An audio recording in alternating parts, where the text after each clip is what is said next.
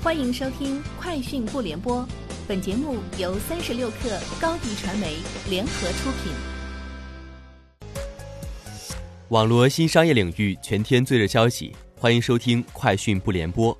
今天是二零二零年五月十一号。据北京 Our Hour 全时便利店公众号消息，北京山海蓝图商业有限公司今天发布全时便利店停业营业告知函，告知函称。因公司经营战略调整，全时便利店北京区域所有门店将于二零二零年五月二十号二十四点零分经营进行调整。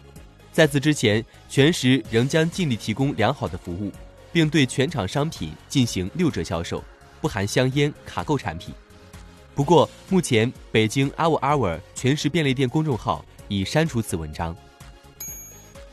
五八同城宣布成立五八同城大学，与培生教育。北京奥特斯鼎国际教育达成合作，设置房产经纪人大学、人力资源学院、家庭服务学院、汽车服务学院、网络营销学院、新媒体学院六大技能型人才培训学院，聚焦职业教育在中国的发展。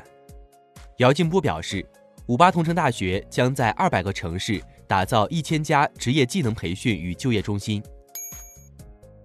机电方面公布的数据显示。五一期间，接电共享充电宝全国整体日均订单量较二月疫情期间增长百分之八百一十二，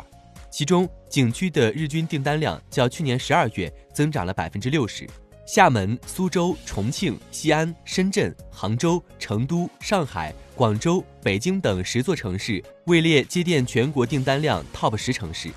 前十城市日均订单量较去年十二月平均恢复达百分之八十以上。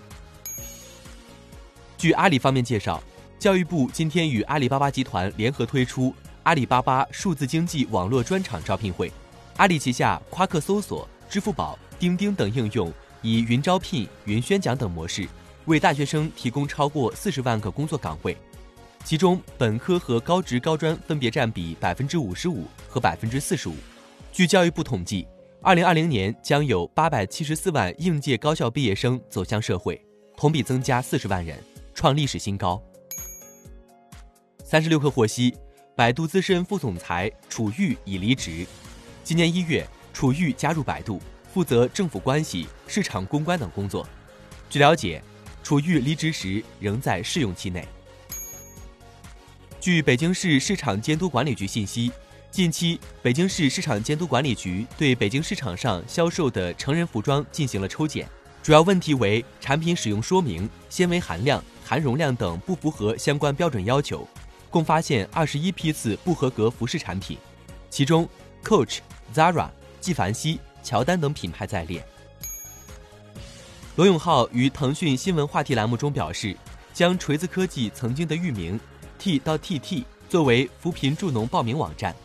罗永浩还表示，接下来一段时期要做的是扶贫助农的活动。此前在第一代锤子手机发布会上，罗永浩表示。该域名为重金购买所得，不过罗永浩并未公布具体交易价格。以上就是今天节目的全部内容，明天见。欢迎添加小小客微信 xs 三六 kr 加入三十六氪粉丝群。高迪传媒为广大企业提供新媒体短视频代运营服务，商务合作请关注微信公众号高迪传媒。